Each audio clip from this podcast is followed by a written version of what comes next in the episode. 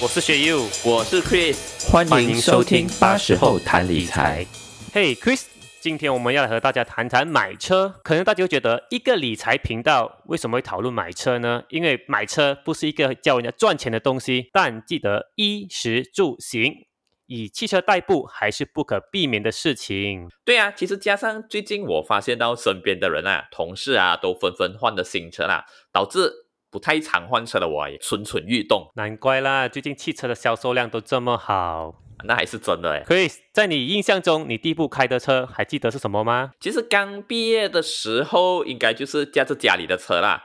应该在工作了一两年过后，才开始换了自己的第一部车。我还记得那个时候啊，因为比较想要比较节省啦，就是不太愿意花每个月的钱在于这个方面，就选择了一辆二手车，就是所谓的 Honda City 啦，陪伴了我好几年的时光啊。过后因为换车的关系，我就把这辆车就让给我妹妹驾了。直到近期啊，因为她买了新车，才开始卖掉这辆车啦。所以前后啊，这辆车陪伴我们应该有十多年左右啊。还卖得出去啊！其实我觉得哇，超值得的。或许很多人会觉得汽车在我们生活中是不可缺少的一样东西，对，是对男生吧？OK，嗯，因为男生一般上都比较喜欢拥有自己的车，喜欢自己开车。嗯，但现在比较现代一的社会也是有例外，比如说我的邻居咯，之前他都一直使用公司提供给他的一辆汽车，但在他辞职后，他也没有打算要买过一辆新的汽车啦，反之用 Grab。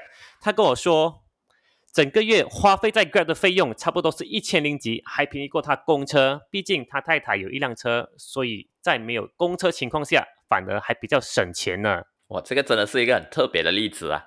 啊，其实啊，在马来西亚的主要交通工具啊。说到尾，终究还是需要到车啦。所以刚出来的时候，刚出来工作的时候，就已经开始需要这个代步工具咯。过后也会因为这种升职加薪啊，或者家庭成员的改变啊，增加了一些家庭成员啊，或者兴趣啦，都会开始慢慢的有更换车辆的这个啊程序咯。老实说啦，其实当我们工期供完过后啦，就开始自然的会有这个想法了，就是哎，下一辆我要买的车是什么嘞？啊，对不对？对，所以今天呢，我们就来跟大家分享或分析一下，到底需不需要买一辆车，什么时候才是最好的买车时机？那买车车贷要供几年？当然，除了我们自己的一些经验，我们也联络了几个非常有经验的汽车销售员和 banker 来整理出一些资讯，跟大家分享。当我们说买车最好的时期，就在于新车推出的时候，靠近年尾的时候，或者是在一些佳节期间啊，因为一般上。这个厂家就会在这个时候给予很好的折扣。最近又适逢我们的这个汽车销售税豁免的假期呀，直到六月三十日咯。再加上这个开斋节期间，这个双重影响之下啦，其实很多车商啊都给予非常不错的折扣。那其实现在是一个非常适合考虑换新车的时间。是的，话说虽然汽车销售税的大部分都是差不多十八千左右。但在汽车销售税减免的情况下，未必是直接扣十八千。比如说，国产车的卖力会便宜几百块到几千零几，B M W 大概便宜了七到八千零几啦。是的，所以现在其实因为市场的高需求啦，再加上这个疫情的关系，它影响了一些厂商的制造速度啦。很多热门的款式其实都需要到比较长的等待时间。是的，话说，虽然汽车销售税大部分是十八先。但在汽车销售税减免的情况下，未必是直接扣十八千的。比如说，国产车的卖币会便宜几百块到千多零几，一辆两百五十千左右的 B N W 会便宜大概七到八千左右。是的，所以现在因为市场的高需求，加上这个疫情的关系啊，它影响了一些厂商的制造速度，所以很多热门的款式啊，其实这个时候都需要比较长的等待时间。对，然后其实，在做这一期 podcast 当儿，我个人是有些疑问，比如说，在这汽车销售税减免的情况下，我买了一辆汽车 A，它的原价可能是两百千，在 SSD 减免的情况下变成一百九十千，那接下来的时间，这汽车的贬值是从两百千开始，还是一百九十千开始呢？大家猜猜看。嗯，那以后来说，应该是两百千啊。因为根据我们的调查啦，其实一般上的二手车商他会跟着市价来拟定价值，所以如果当下新车的购买价格比较高的时候，那相对的二手车的价值也会比较高咯。所以现在在比较低的状况之下买，算是赚到的情况。那根据外国的一些研究，普遍上现在的车辆寿命大概是十二年左右。那如果我们以二十五岁开始购买第一辆车，到七十岁左右的话啦，那大概一生之中啊，人的一生之中就会需要换四到五辆车左右咯。那如果平均以十万块购买一辆车的话，花费在购买车的费用啊，包括贷款的利息啊、汽车的维修等等，保守估计来说，平均都至少需要花五十万元以上。所以车辆就变成是个人理财中非常重要的一环，真的。然后其实很多人会问我们，拿着这么多的薪水或者收入，那应该买几贵或者什么价位的汽车呢？说真的，这个真是很因人而异。就算我和 Chris，我们都有不一样的意见。对，对我来说啦，一般上的建议就会在每个月汽车的工期不超过月薪的二十八线。那比如说啦，一个月薪五千块的人来说，那么建议控制在一千令吉以下。那如果是一万块的话，就建议在两千令吉以内咯。那打个比方来说，如果我们头期，我们以头期十八线，工期七年为标准，再加上我们没有算其他 commitment 的话，那么五千块的月薪就比较适合购买大概六到八万元的车。那比如说。myV 啊，Vios 啊，CD 这种国民都很爱的车啦。那日薪一万块的话，就比较适合在二十万以下的车款哦，也就是像啊 Camry 啊，Honda Accord 啊，CRV 啊这种比较大型的日系车。那我个人在花钱买车是比较保守的，但我非常认同买一部安全配备好的汽车是非常重要的。对，当然要看个人的能力啦，哈，嗯，所以能买到价廉物美的汽车才是最精明的。就比如 Proton X 五十啊。真的是 C B 值超高的，嗯，所以当人家问到赚多少钱才适合买多少钱的车时，根据我个人的 rule of thumb，你一年赚多少钱，你就买多少钱的车。比如一开始毕业做工的职场新人，月薪三千，他的年薪差不多会四十千嘛，包括花红，所以就买四千左右的车喽。如果你收入差不多有一百千，你就买一百千左右的车。对，那决定了购买什么车后，那接下来我们要谈的就是这个银行贷款了。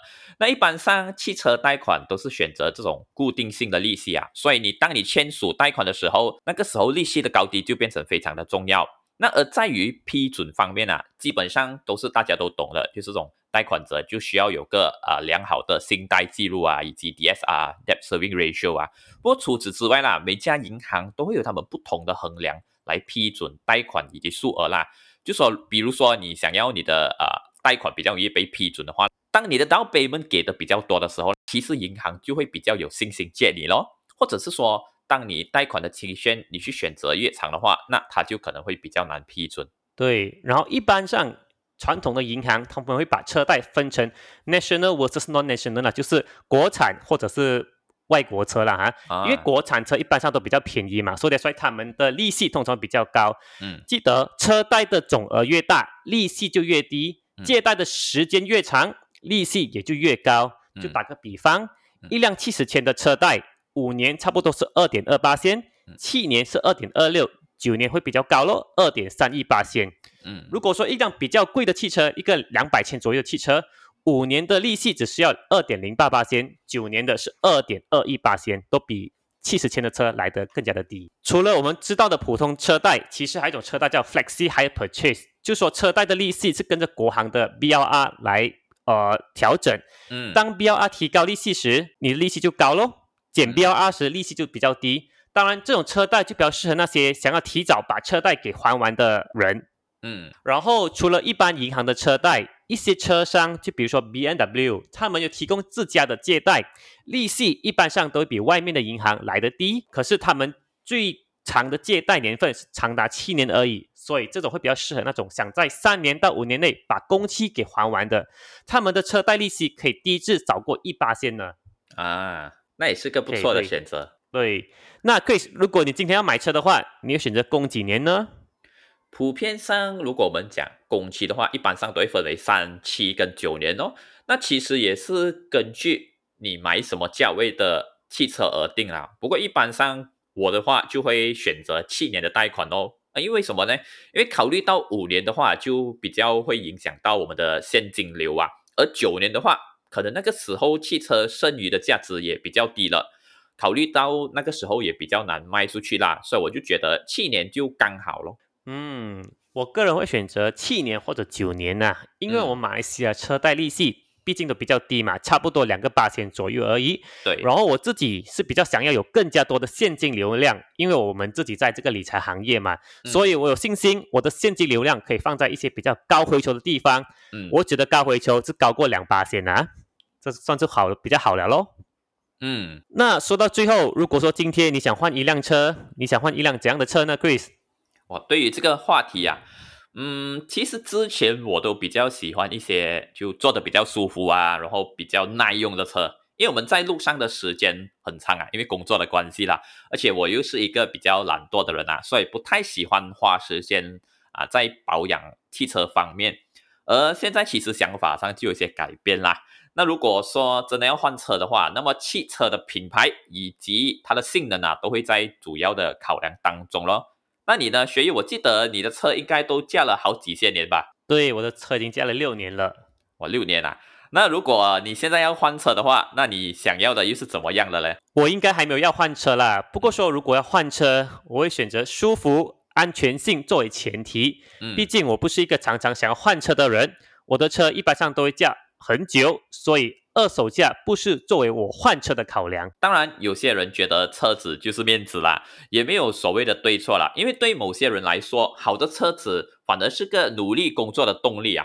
所以只要在自己的经济范围里面去选购啊自己喜欢的目标，才是最重要的。对，衣食住行，行是排在最后嘛，也可以说是最不重要的。所以有人说汽车只是代步而已，但别忘记。交通意外的死亡率是非常高的。除了找一辆适合自己、经济实惠的汽车，请把安全配备放入买车的考量当中。当然，量力而为才是最重要的。对，那我也是非常赞同的。那今天我们的分享啊，希望对想要买车或者打算要买车，你可以带来一些有用的信息咯。那今天我们的 podcast 也来到了尾声，敬请浏览我们的脸书专业，按赞、订阅并且分享。那我们下期见喽，拜拜，拜拜。